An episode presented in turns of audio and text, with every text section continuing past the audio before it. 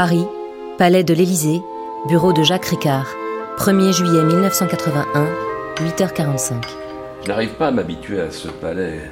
Il est tellement ancien régime. Je ne sais pas si la République est faite pour toutes ces dorures. hein. Quand je pense que le président nous trouve trop à l'étroit, figurez-vous qu'il aimerait que nous déménagions aux Invalides. la France est vraiment un pays de droite. Eh bien, son service de renseignement extérieur aussi. Le SDEC est politiquement très marqué. Pas facile à reprendre en main. Il y a tout à revoir. Je ne pensais pas que mes prédécesseurs auraient laissé s'installer un tel désordre. Le président vous a nommé pour éliminer les brebis galeuses. Ne me dites pas que c'est une tâche qui vous dépasse, il ne le comprendrait pas. Il a bien conscience de vos difficultés, mais il n'en demande pas moins des résultats. Oui, je le sais parfaitement.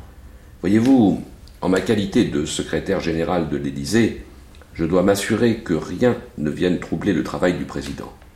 Je m'occupe des affaires privées, secrètes, de tout ce qui gêne.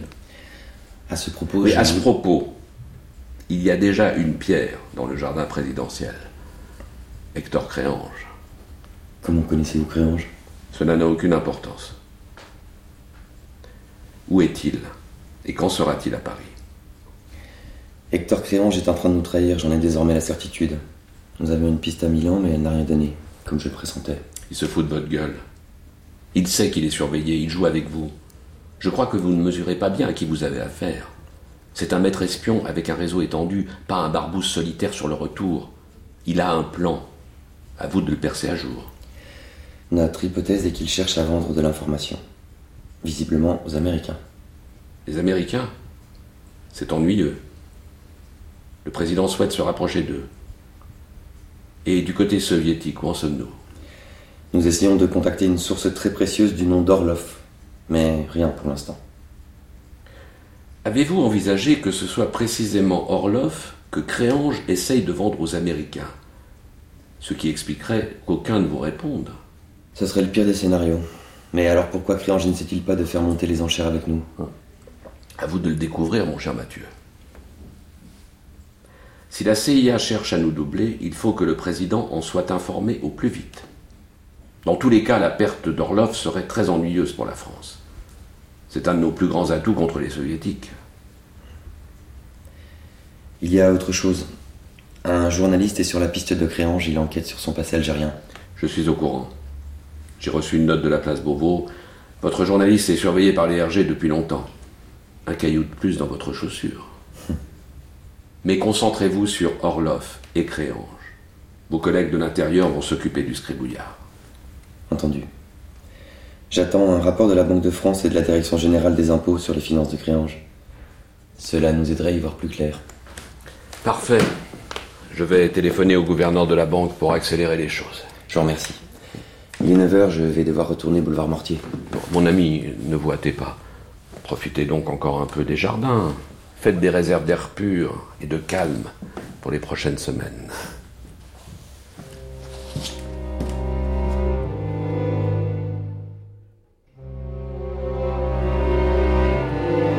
Vol Los Angeles-New York, 1er juillet 1981, 1h30.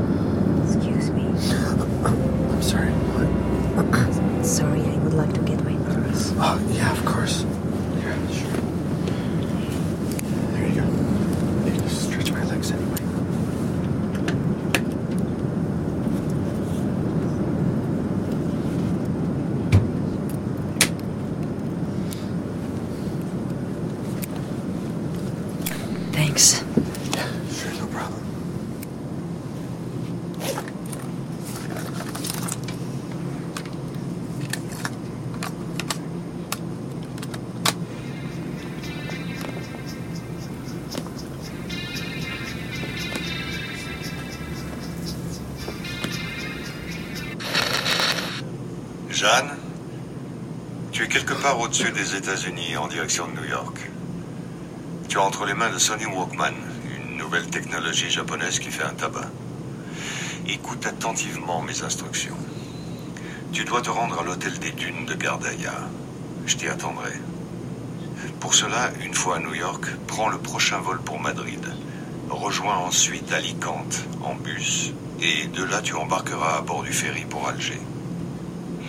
Pendant la traversée, jette cet appareil à la mer. Et tous tes dollars. Il y a tout ce dont tu auras besoin dans ta valise. Tu passeras la douane avec le passeport que tu as récupéré. Tu t'appelles Sophie Bizet. Ils vont te demander où tu comptes loger. Une suite est réservée à ton nom d'emprunt à l'hôtel Saint-Georges d'Alger. Tu viens pour affaires. Tu travailles pour Gaz de France et tu visites le site de la raffinerie Sonatrach à Assim Messaoud. S'il se montrait méfiant, demande à contacter le général Soufig. N'utilise ce nom qu'en dernier recours. Une fois dans Alger, va en taxi à Birmandreis. Là-bas, tu prendras un bus pour Gardaïa. Fais très attention, Jeanne. Bonne chance. On se retrouve très vite, ma chérie. Je t'aime.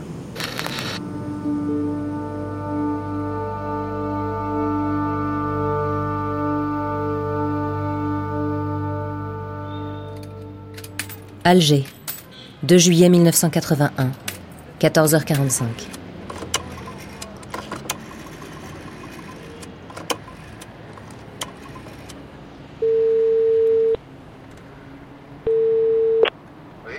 Allô, Benoît?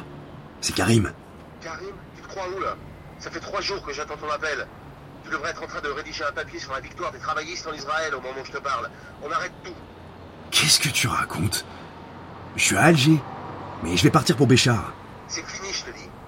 Un mec du gouvernement a posé des questions sur ton enquête à Roland. Il t'a couvert, mais il est furieux qu'on lui ait rien dit. Il veut que tu rentres immédiatement. Mais c'est insensé C'est justement parce que ça les inquiète qu'il faut continuer. J'ai rencontré un officier algérien ce matin. Il y a une rumeur qui circulait en 62. Créange aurait bossé pour le renseignement français. L'humanité est un journal de combat, mais c'est la direction qui les choisit. Une vengeance personnelle qui risque en plus de mettre du plomb dans l'aile du journal, c'est non. Surtout en ce moment. Je suis catégorique. Et la direction aussi. Je peux pas m'arrêter si près du but. Créange est une ordure. Si des têtes doivent tomber avec lui, y compris au plus haut niveau de l'État, tant mieux. Et s'ils sont socialistes, tant pis. Écoute-moi, si tu continues, tu vas griller ta carrière.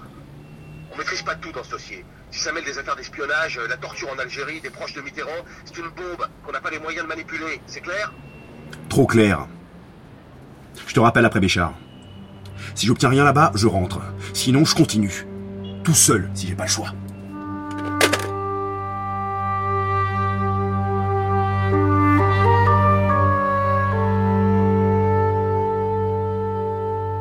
Siège du SDEC, bureau de Mathieu Fouché.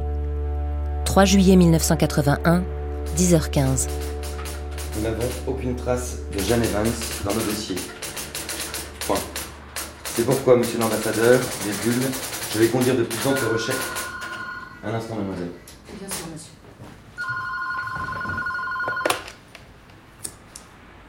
Oui, Christine, Monsieur le directeur, le ministre de la Défense pour vous. je vais le prendre. Bien. Mademoiselle, veuillez sortir le temps de la communication, merci. Mais certainement, monsieur. Passez-le moi. Tout de suite, monsieur le directeur. Allô Fouché, Oui, monsieur le ministre. vous savez que je suis l'une de vos tutelles ministérielles. Vous avez été nommé par le président pour mettre un terme à la foire qui règne boulevard Mortier. Eh bien, je ne vous félicite pas. De quoi voulez-vous parler, monsieur le ministre? Si c'est au sujet de nos agents à l'Est, je ne peux pas du À tout... l'ouest, Fouché. Vos agents à l'ouest. Jeanne Evans, cela vous dit quelque chose? Jeanne Evans, oui, j'ai été averti de sa disparition, justement. Nous sommes en train de nous renseigner. J'espère bien, Fouché, j'espère bien. Mon homologue des relations extérieures est dans tous ses états.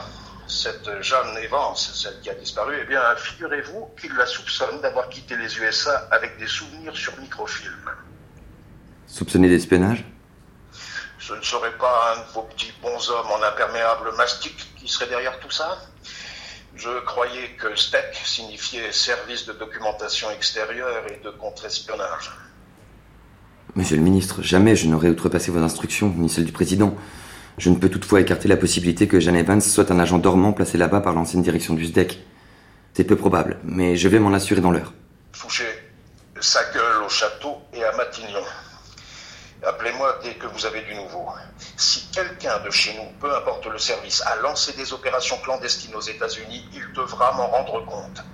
Allez, Fouché, je vous laisse. Feu à volonté.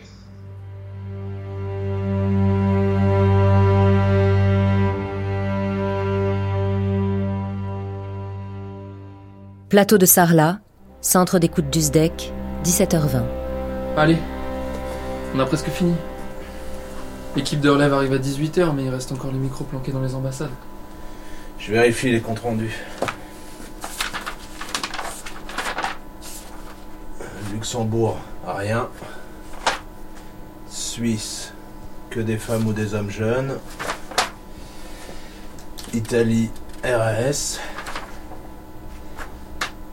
Danemark. Là, on a une piste potentielle. Ambassade de Grèce au Danemark, micro fixé sous le bureau de l'attaché culturel. On a reçu la bande ce matin, mais l'enregistrement date de 4 jours. Je le lance.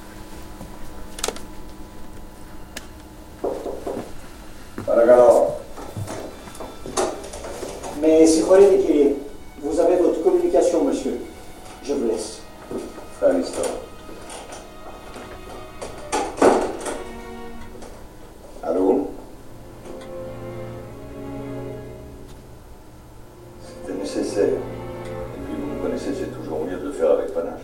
Ok, je crois que c'est lui. Enfin, j'ai l'impression. Calmez-vous, enfin, ça n'est pas la première fois que... Mais non, mais non, tout est sous contrôle. Oui, les Américains réagissent toujours de manière spectaculaire, vous le savez. Je confirme, c'est lui. Bien. Je vous le promets. Vous avez une vilaine toux quand vous êtes énervé. Pardonnez-moi, mais vous devriez sérieusement songer à arrêter de fumer. si peu. Bonne soirée, ma chère. À très vite. Au revoir. On envoie la bande à Paris en urgence.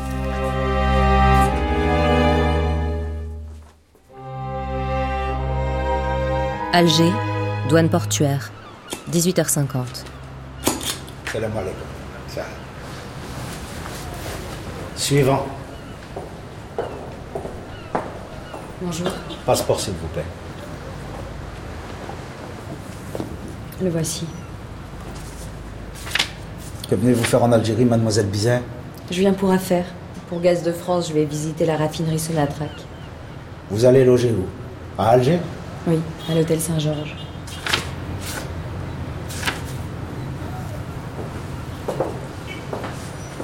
عندي قورية صوفي بيزا غلط لي البيزا جاية من أليكانت واش ندير أنا؟ هذا ما في سوناطرا وين عاونة تسكن؟ في سان جورج. نعيطوا له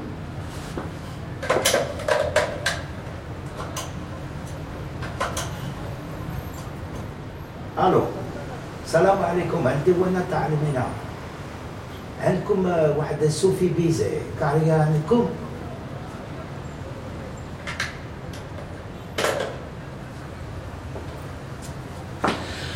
Qui peut-on contacter à la Sonatrach Pourquoi Une simple mesure de précaution.